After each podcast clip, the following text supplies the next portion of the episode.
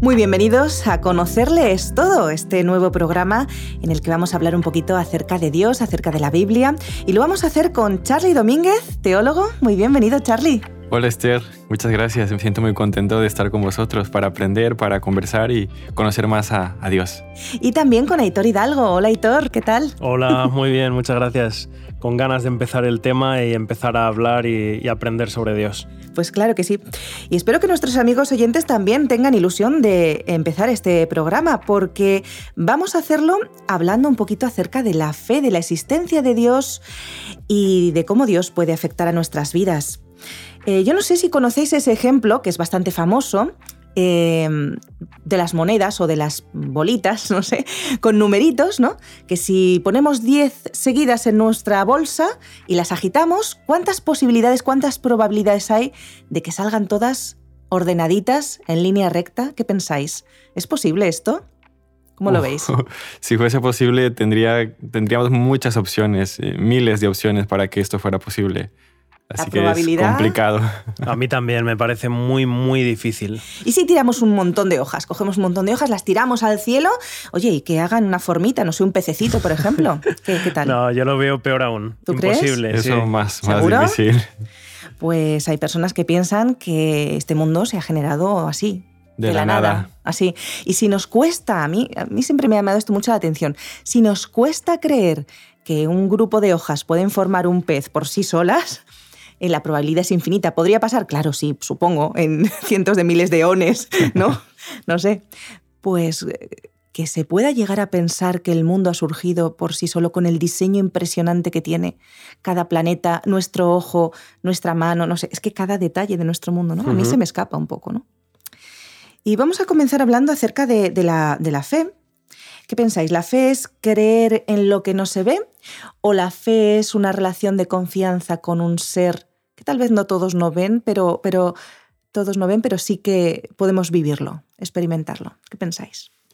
Yo creo que muchas veces se ha dicho que fe es como creer sin fundamentos, pero yo pienso que para tener fe o para creer necesitas un, fundamento. Y así como has dicho tú, eh, a los que creemos en Dios tenemos el, fundamento de que Dios existe, que es real y tenemos una relación personal con Él. Pienso que las personas que al final deciden creer en Dios creen en Él y lo aceptan porque tienen una relación, porque han visto su poder en, sus vidas. Sí, ¿qué piensas? Yo, también creo que mm, la fe es creer en lo que no se ve, pero, pero tampoco en, en algo que no has visto nada y ni que no tienes ninguna experiencia, ninguna prueba. Eh, por lo menos la fe que yo conozco, la fe que habla la Biblia, me parece que es creer en lo que no se ve, pero en base a algo, ¿no? En base a, pues eso, alguna evidencia que tú has visto en tu vida, que has podido comprobar. La fe es una cuestión personal y eso es lo que lo hace complicado, ¿no? Hay gente que dice, no, Dios es como el viento, ¿no? Que me acaricia la cara y no lo veo, pero está ahí, lo siento, ¿no? Tantos miles de millones de personas, iba a decir cristianos, pero no solo cristianos, ¿verdad, Charlie? Hay muchísimas personas en el mundo que creen en un ser superior. Sí, sí, hay, hay personas que, que de otras denominaciones, religiones que creen en un ser superior, que le pueden llamar Dios o pueden creer en, en, muchas cosas, ¿no? Como los objetos voladores, o pueden creer en, en un chamán o, otra persona que los guíe, ¿no? Pienso que, que la fe está muy eh, cerca de todo ser humano. Tenemos esta necesidad de, creer, de, confiar en alguien, porque siento que así nos ha creado Dios. Y es muy importante que nosotros nos preguntemos en qué creemos y, por qué creemos. Creo que es muy importante eso.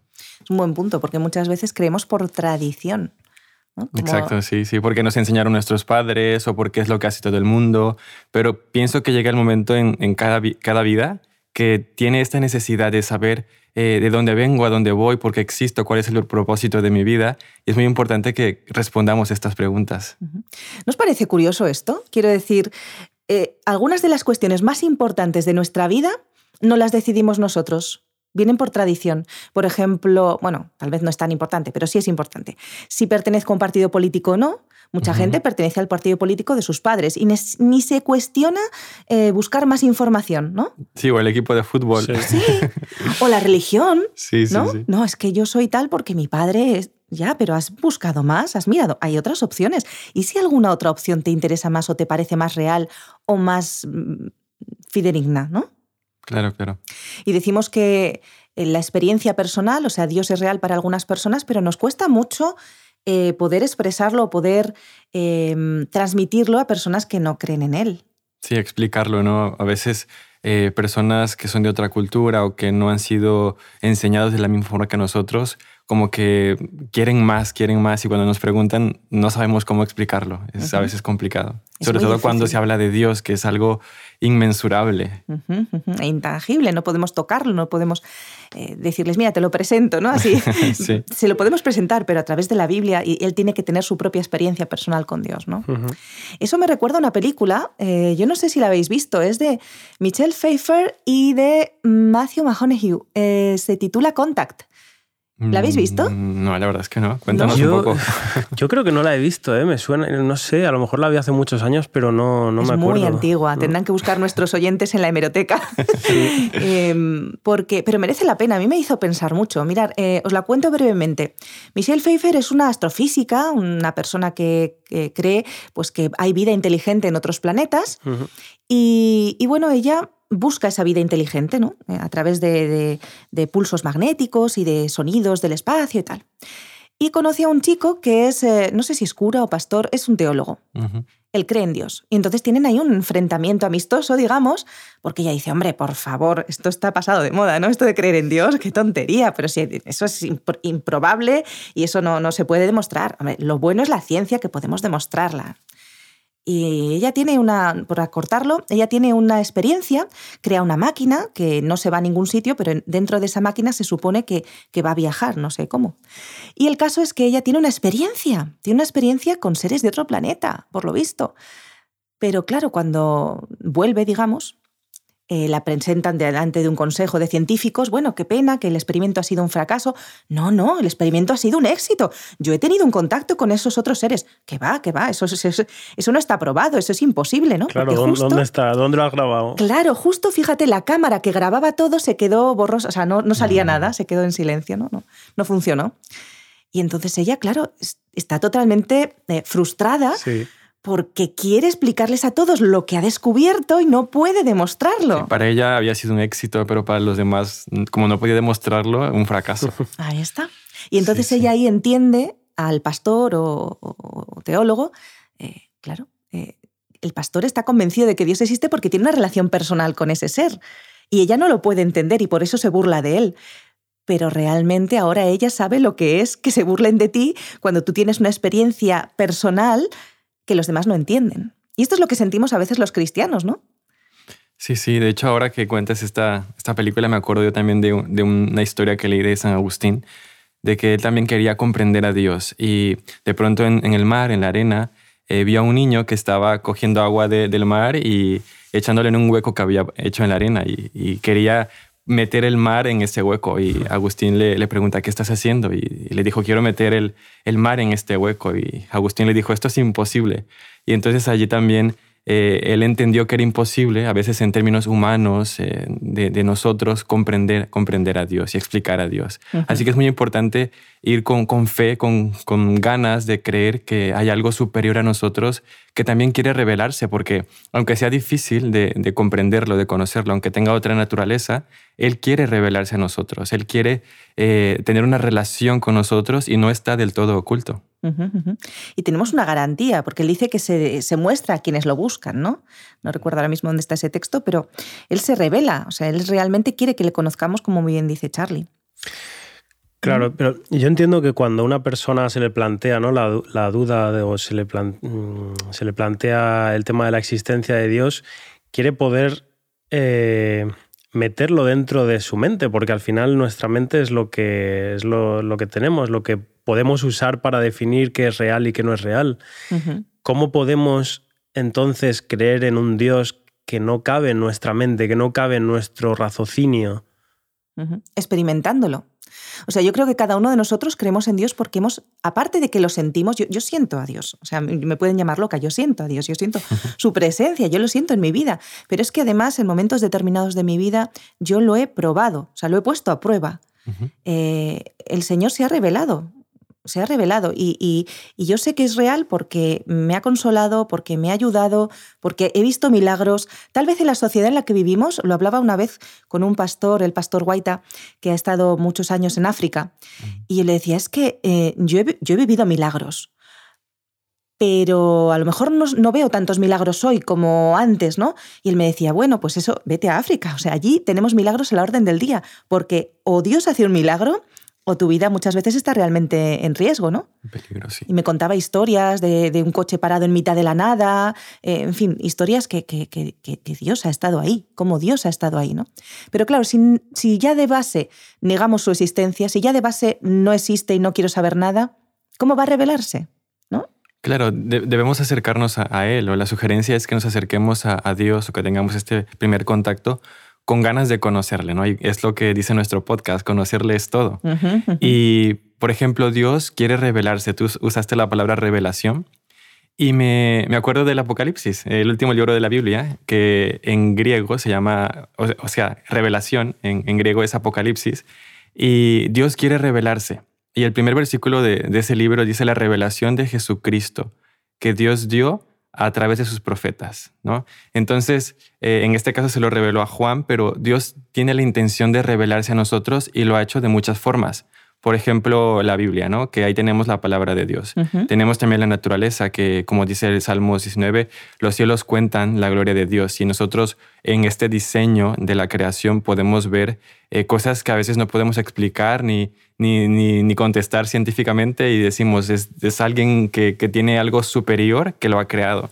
Yo pienso que Dios se revela de, muchas formas y, en su naturaleza de amor también podemos conocerlo a través de la sonrisa de un niño, a través de el amor que tenemos en familia, a través de los actos de bondad. Claro, hay mucha maldad en el mundo, pero pienso que, hay matices o vislumbres de, ese Dios que están presentes en nuestro día a día. Sin duda que sí. Vamos a hablar un poquito, decíamos que el programa eh, de hoy vamos a hablar acerca de la existencia de Dios. Eh, yo no sé, Dios existe, ¿cuántos dioses existen? Porque claro, estamos hablando de que mm, las personas eh, en la sociedad en la que vivimos hay muchísimas religiones diferentes y hay muchos dioses. ¿Cuántos dioses existen? ¿Cuántos nos hemos inventado, no? sí, a ver, eh, desde mucho tiempo atrás, ¿no? las culturas, las diferentes culturas han, han hecho dioses, ¿no? Han tenido esta necesidad de adorar. Siento que, que Dios yo partiendo de este conocimiento creacionista, nos, nos hizo con este deseo de, de adorar. Y, y, las diferentes culturas han, han, tenido dioses, ¿no? Hablando de cuántos dioses hay. Eh, los egipcios, los babilonios, eh, han tenido una infinidad de, dioses, ¿no? De, que van desde seres celestiales hasta animales o antropomórficos. Pero si vamos a la Biblia, partiendo desde, desde la base que es la palabra de Dios, es nuestra, nuestra guía, Efesios capítulo 4, versículo 5 eh, y 6 dice, un Señor, una fe, un bautismo, un Dios y Padre de todos, el cual es sobre todos y por todos y en todos. Entonces aquí ya la respuesta que nos da la Biblia es que hay un solo Dios, un solo Dios que, que es el Creador, que es el Padre de todos, que está sobre todas las cosas y aquellos otros dioses que, que, hay en otras culturas, otras religiones, han sido prácticamente invenciones humanas y, que están fuera de lo que realmente es, es la verdad, ¿no? De, que hay un, solo Dios, un solo Dios que está sobre todo. Vamos a hablar más acerca de ese único Dios, pero me gustaría hablar también un poco acerca de la Biblia, porque muchos oyentes pueden estar ahora pensando, claro, ya está, se van a la Biblia y la Biblia, ¿cómo sé yo que es un libro fidedigno, no? ¿Cómo sé yo que realmente eh, no es un cúmulo de historias que se han inventado, ¿no? ¿Cómo sé yo que eso es verdad y no es verdad, pues otro tipo de libros religiosos? Sí, sí, sí, esta es otra pregunta muy buena, sobre todo porque eh, para los que aceptan la Biblia como regla de fe no hay mucho problema, pero para aquellos que, no creen en la Biblia o que no confían en ella, eh, sí hay dudas ¿no? de que bases toda tu, fe en un, libro. ¿no? La Biblia se formó a través de 1500 años de, historia, de, escritos, y durante todo este tiempo eh, hubo hombres que fueron inspirados por, por Dios, creemos nosotros, a través del Espíritu Santo, y hablando de esta revelación, ya te decía que existe la revelación general a través de la naturaleza, pero también eh, Dios utiliza la, revelación a través de sueños y visiones a los profetas. Entonces Dios se comunicó con ellos para transmitir una verdad o para revelarse a sí mismo. Entonces durante todos estos 1500 años Dios eh, trató de dar un mensaje fidedigno de, lo que Él es y los profetas a través de sueños, visiones, eh, fueron escribiendo y, se formó lo que hoy conocemos como escritos bíblicos, ¿no? el canon bíblico. Eh, durante muchos años eh, se, fueron recopilando y tenemos ahora dos testamentos, el antiguo y el nuevo. El, antiguo forma parte de lo que los judíos seleccionaron como libros inspirados y el Nuevo Testamento también se hizo en, un canon en el primer siglo, donde se, vio todo aquello que pudieron haber escrito los, los apóstoles, los discípulos de Jesús, y que estaba acorde con las enseñanzas anteriores y, de ahí se forma eh, este canon bíblico donde nosotros eh, basamos la, fe, ¿no? Por así decirlo. Es interesante que, eh, tantas personas, ¿no? ¿Cuántos autores tiene la Biblia? ¿60 y muchos? ¿Cuántos tiene? No sé. A ver, son 66 libros, pero algunos escribieron dos, tres libros, por ahí más de 50, sí. hay muchos autores, ¿no? Y lo que me resulta curioso es que Em, yo no sé qué pensáis, pero ¿qué probabilidades hay de que yo empiece un libro aquí ahora y dentro de mil años otra persona siga justo en el punto donde yo lo he dejado? Y esto que pase con 60 personas, ¿no? Que todo lo que yo diga tenga plena, sin leerlo, sin leerlo, claro, si no es trampa, sin leerlo, sin ver lo que yo estoy escribiendo, que otra persona continúe en otro lugar del mundo sin conocerme, sin conocer mis escritos continúe hablando de lo mismo y que todo esté perfectamente unido, perfectamente sincronizado, entrelazado. ¿no? Pero bueno, los autores de la Biblia sí que conocían... Algunos sí, pero otros no. Algunos sí, pero otros no. Algunos se conocían, pues los apóstoles, por ejemplo, se conocían y conocían un poco de los otros, pero la mayoría de los eh, del Antiguo Testamento no se conocieron. O sea, Moisés no conocía. Bueno, Moisés, claro. Eh, creemos ¿no? que Moisés es de los primeros o el primero que empezó a escribir eh, lo, que lo que tenemos hoy por Biblia, ¿no? Pero el resto de escritores, profetas, sí que, sí que tenían acceso a esos libros que se habían escrito antes. No todos, no todos, porque vivían en lugares muy, muy diferentes. Y hoy en día tú coges el coche y vas a donde tú quieras. Pero en aquella época no era tan fácil. Entonces hay escritores que empezaron a escribir que no conocían nada de otros escritos. Sí, e, e incluso en el Nuevo Testamento los que escribieron las cartas, porque en su mayoría son cartas del apóstol Pablo, nunca se imaginaron, puedo pensar yo, que dos mil años más adelante se iban a estar leyendo estas cartas. ¿no? Es como como que Dios fue guiando las mentes de estos mm. hombres para que escribieran un mensaje que en primer lugar era para una iglesia o para cierto número de personas, pero que hoy en nuestros días también son de, bendición y de ayuda espiritual. Mm, eso nunca lo había pensado, ¿eh? que ellos escribieron pensando sobre todo en su tiempo, pero no se imaginaban que, que dos mil años después o dos mil y pico años después todavía se seguirían estudiando y leyendo y que tendrían tanta importancia como tiene hoy la Biblia, ¿no? Para tantas personas. De hecho, la mayoría de los profetas, estoy pensando, eh, lo que digo, sobre todo el Antiguo Testamento, es que es eso, no se conocían entre ellos. Sí que es verdad que dejaron cosas escritas en momentos determinados, en pieles y en papiros y demás, ¿no? Pero vivían tan lejos unos de otros y en, tiempos tan distintos unos de otros que realmente sí, Ahora que hablas de los profetas del Antiguo Testamento, por ejemplo, me pongo a pensar en Daniel y en Jeremías, que cuando ellos fueron exiliados a Babilonia, eh, recuerdo que que Daniel menciona que así como dijo el profeta Jeremías, que después de los 70 años eh, seríamos liberados, quizás no se conocían, quizás tenían algunos escritos, pero como que lo que se había dicho o las profecías que se decían que se iban a cumplir, ellos las tenían muy presentes y las fueron viviendo en su, en su respectivo tiempo, ¿no? Así como las otras profecías referentes al nacimiento de Jesús, a la llegada de, de, Jesús por una virgen, estas cosas que se escribieron hace mucho tiempo, que tuvieron un cumplimiento, pues nos dan como confianza de saber que lo que se escribió, lo que, lo que ellos dijeron, venía de parte de Dios o viene de parte de Dios. También has tocado un punto interesante, el hecho del cumplimiento, ¿no? Todas las profecías eh, que hay en la Biblia se han cumplido, tanto las mesiánicas como las que no lo son. Y faltan nada, faltan muy poquitas, faltan unas coletillas, ¿no? Pero, pero todo se ha cumplido realmente. Y bueno, pues em, vamos a seguir hablando de Dios. La Biblia yo creo que queda un poco patente, ¿no? Que, que, tenemos eh, razones para creer en ella como el libro inspirado de Dios, como una forma de conocerlo. También es cierto que hay personas que eh, sin la Biblia han llegado a conocer a Dios, o sea, personas que eh, tal vez en otras, en otras culturas, en otros países, de otra manera, han conocido a Dios porque Dios se les ha revelado. me acuerdo que había incluso alguna tribu en África, alguna historia que contaban los misioneros que llegaron allí y resulta que ya conocían a Dios, ¿no? que, incluso hmm. guardaban el séptimo día y resulta que, como la Biblia dice, que también lo veremos en próximos programas, em, y ellos no habían llegado ahí todavía, ¿no? y que Dios se había revelado. Es, es, muy interesante porque Dios se ha querido revelar desde el principio, ¿no? desde cuando hablaba con Adán y Eva, que era una comunicación directa cara a cara, que era maravillosa eh, tristemente por, por, la entrada del pecado eh, hubo una separación, una división entre Dios y, el hombre. Entonces Dios ha querido comunicarse con, con, su creación. Y así como has dicho, muchas culturas sin tener la Biblia eh, tenían como nociones de, de Dios y me parece muy interesante porque por ejemplo, en México, yo soy de México, hay, hay culturas o había culturas, los aztecas, los mayas, que tenían cierto tipo de profecías de que iba a venir un, un, Mesías, un redentor que los libertaría.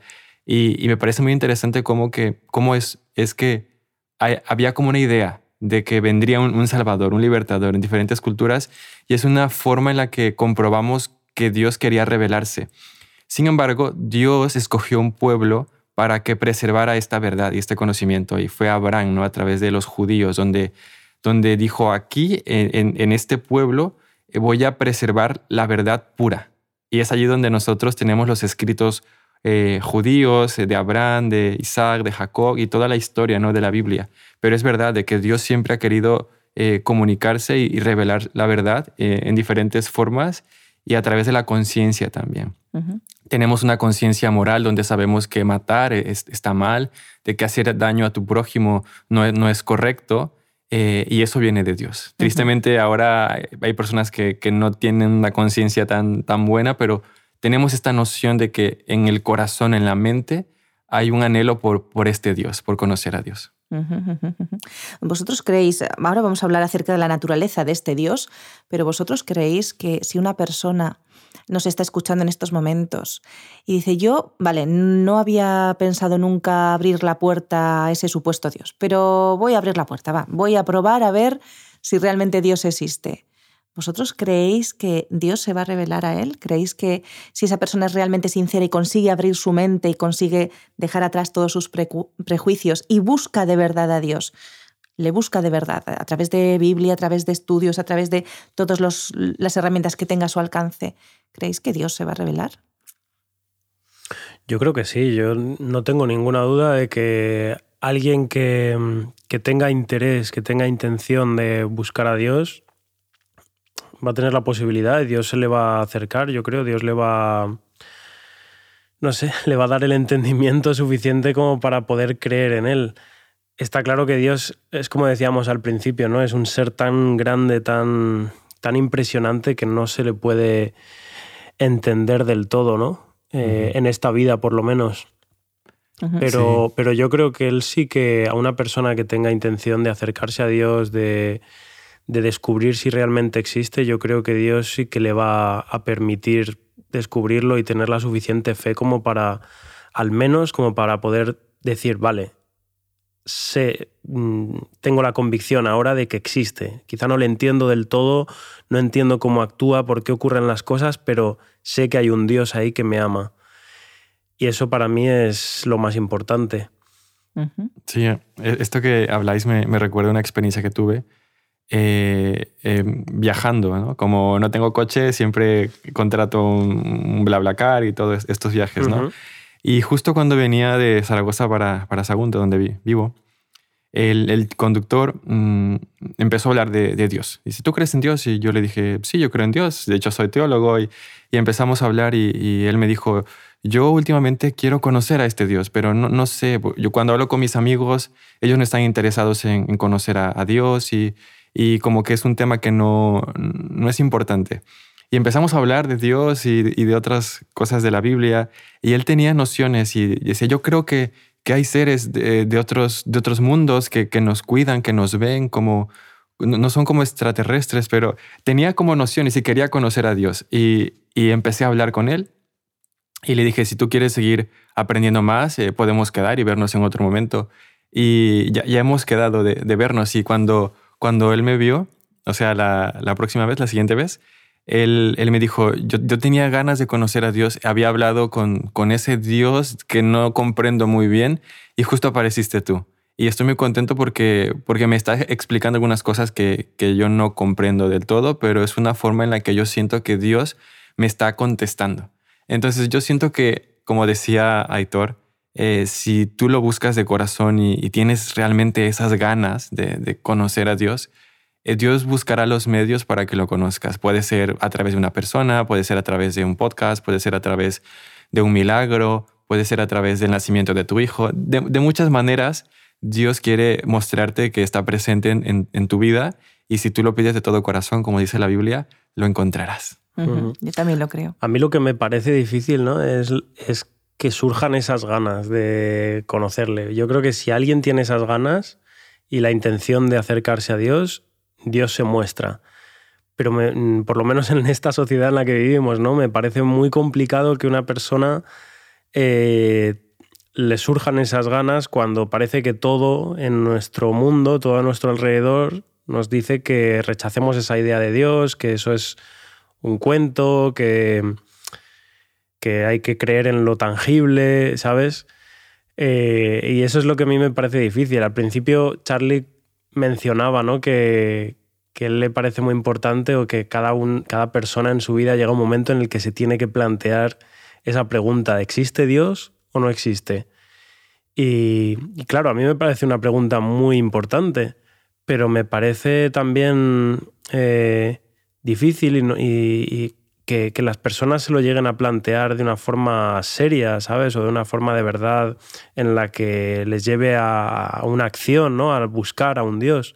Creo que la mayoría de gente eh, se le pasa por la mente en algún momento de su vida si existe Dios, si no, si hay un más allá pero, pero que realmente tener las ganas de, mm, de, buscar a Dios, de, no sé, de orar en tu corazón, ¿sabes? Bueno, orar es, es, la, es una palabra que usamos nosotros, ¿no? Pero de, de hablar con de, de, hablar en tu corazón, de hacerte la pregunta, ¿no? En tu mente, Dios, estás ahí, hay alguien ahí que, que, que le importa lo que me ocurre, que, que quiere ayudarme, que quiere el bien para mí. No sé, no sé cómo lo veis vosotros.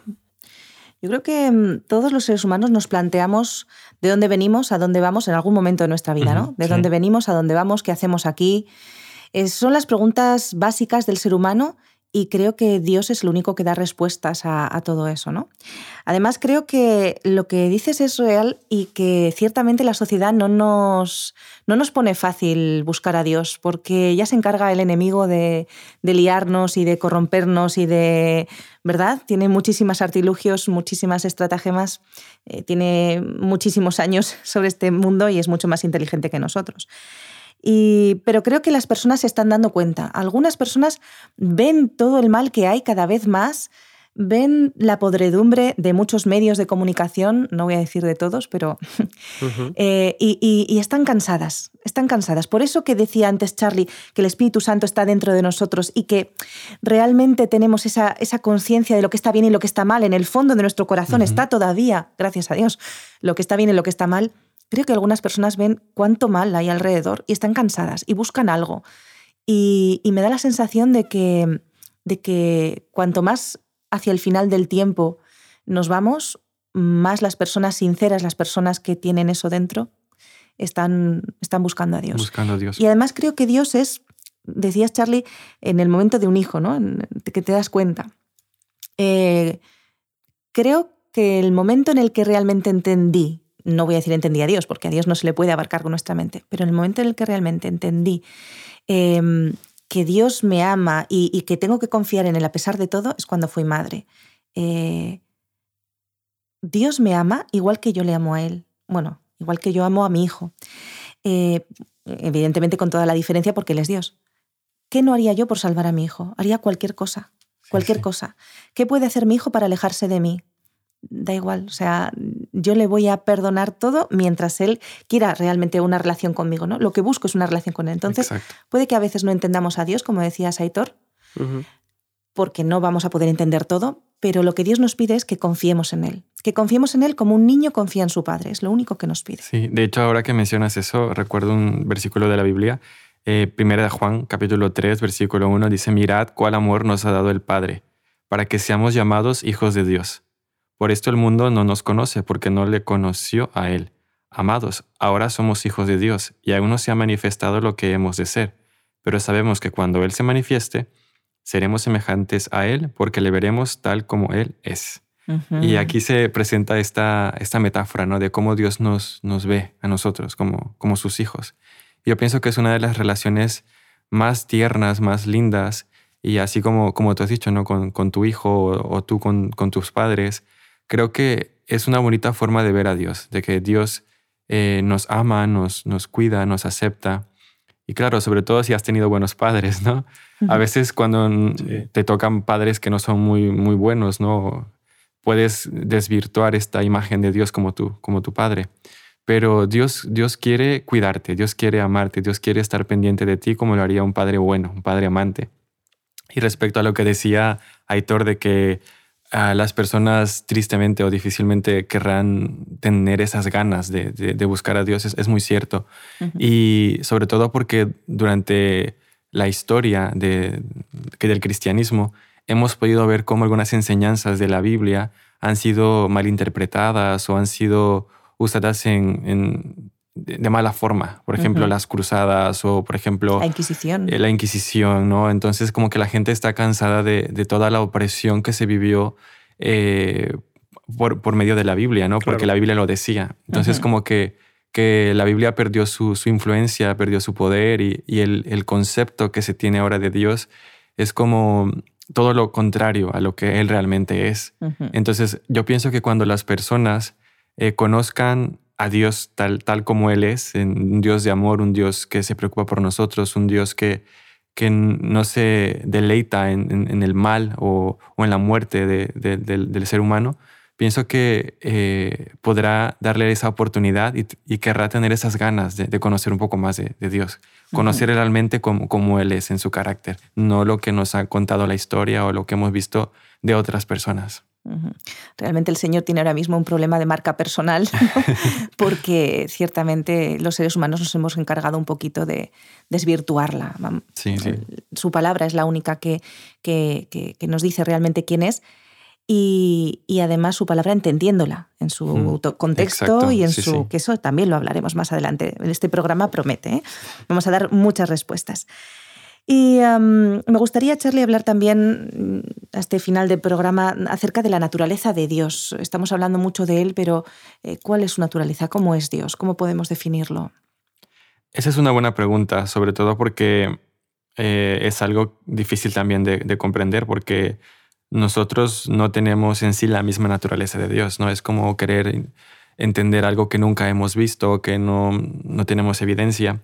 De hecho, en la Biblia, en el Evangelio de Juan, el capítulo 4, versículo 24, dice, Dios es espíritu, y los que le adoran en espíritu y en verdad es necesario que adoren. Entonces aquí entramos en un término, ¿no? la palabra espíritu. Dios es espiritual. Y, y es algo interesante porque en sí nosotros no somos espirituales y, es difícil comprender esta palabra de espiritual. Eh, de hecho, yo recuerdo cuando estaba en la facultad, eh, un profesor eh, hizo una investigación sobre la palabra espíritu, roa en, hebreo y nima en griego, y todas las connotaciones que, podría tener, ¿no? ahora si nosotros preguntamos quizás a, los que nos escuchan o alguna persona en la calle, ¿qué, ¿qué, piensas de la palabra espíritu? Eh, podrá decirnos alguna cosa, ¿no? O, las películas de Hollywood que de pronto aparecen espíritus o fantasmas o eh, cosas flotantes. De eso también hablaremos en algún programa porque es muy peligroso. Exacto. Entonces, eh, Dios no es así. este tipo de espíritus a los que tenemos idea a través de las películas, ese tipo de espíritu no es Dios. Es otra dimensión que no podemos explicar, pero es algo algo que se puede sentir. De hecho, Jesús en su conversación con Nicodemo, en el libro de, Juan también, en el Evangelio según Juan, cuando hablaban acerca de nacer de nuevo y hablaba acerca de nacer en el Espíritu, el, Jesús usó esta, esta metáfora del viento. El, viento sopla de donde, de donde quiere y oyes su sonido, eh, más no sabes de dónde viene ni dónde va. Así es todo aquel que nace del Espíritu. Entonces el viento no, no lo podemos ver, no, no lo podemos quizás sí atrapar, pero, pero lo podemos sentir. ¿no? Entonces Dios en su naturaleza es una naturaleza que no comprendemos, es espiritual, pero así como tú hablaste al principio, tú, tú lo has podido sentir y yo también. Entonces es una dimensión, es, es, una naturaleza eh, desconocida para nosotros, pero que podemos sentir en nuestro interior. Es como una sensación, no sé, cómo explicarlo, pero... hay que vivirlo, hay que vivirlo.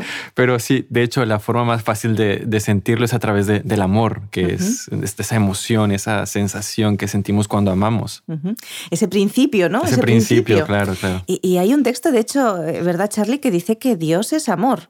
¿Y esto cómo lo podemos entender? Eh, porque es un texto sí, sí, poderoso. Exacto, es el de Primera de Juan, capítulo 4, versículo 8, que dice, el que no ama no ha conocido a Dios porque Dios es amor. Entonces, eh, si realmente queremos conocer a Dios, necesitamos amar, necesitamos eh, a Dios en nuestro interior, porque Él es amor, Él, no tiene amor, él, él, es amor. Entonces, todo aquello que es bello, todo aquello que, que denota amor, es porque proviene, proviene de Dios. Y el amor es es lo que da solución a, todo, a, las guerras, lo que da solución a las enfermedades, lo que da solución a, una persona que está sufriendo, lo que da solución a, una persona que se quiere suicidar. E, es Dios. Y si una persona no tiene ganas de conocer a Dios, es porque quizás está llenando ese vacío con, otra cosa, con, otro ídolo, con otro Dios, prácticamente. Entonces,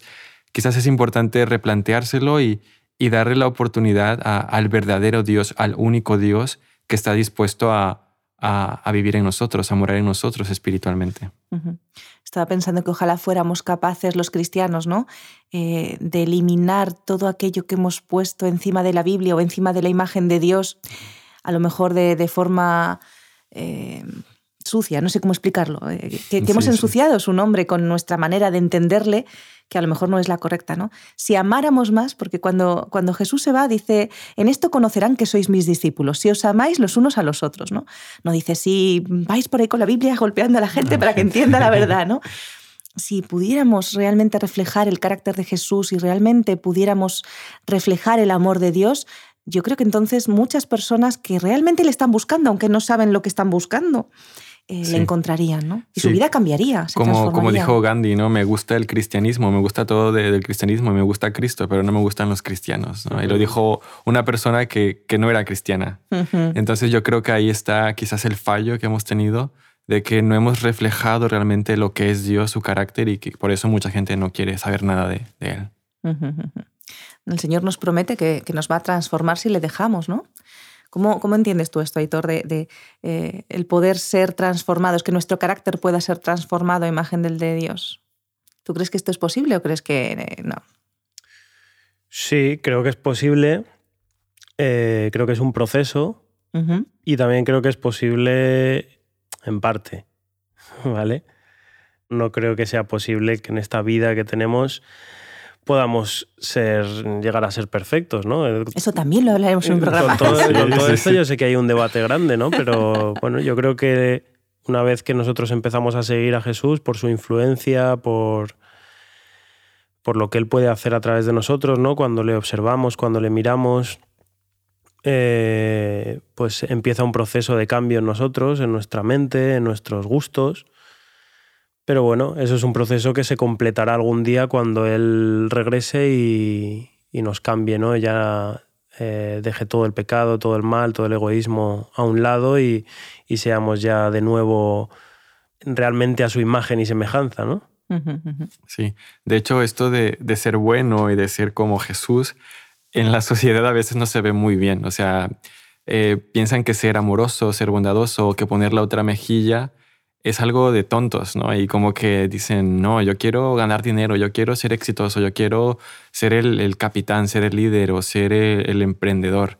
Y, no importa a, costa de qué. Entonces, esta enseñanza también de, la Biblia o de Jesús muchas veces, cuando las personas no están bien enfocadas pueden entenderlo como algo negativo.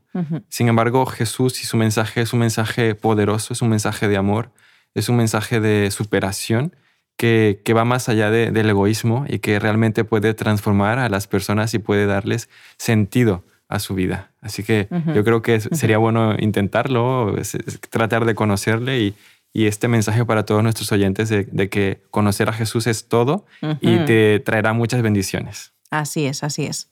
Y bueno, podemos ser líderes y podemos ser emprendedores y todo, pero como Jesús, como Jesús, ¿eh? teniendo claros los principios. Bueno, pues el programa eh, llega a su fin y el próximo día vamos a hablar un poquito también acerca de esas eh, manifestaciones de Dios, porque Dios es uno. Lo hemos dejado claro en el programa de hoy, ¿eh? Y es espiritual. y es uno. Y es espiritual. Pero es uno y es tres. Ahí os lo dejamos para el próximo programa. Así que muchas gracias, Aitor, muchas gracias, Charlie. Gracias a ti. Y muchas gracias a nuestros oyentes que esperamos que nos acompañéis el próximo día aquí, en Conocerles Todo.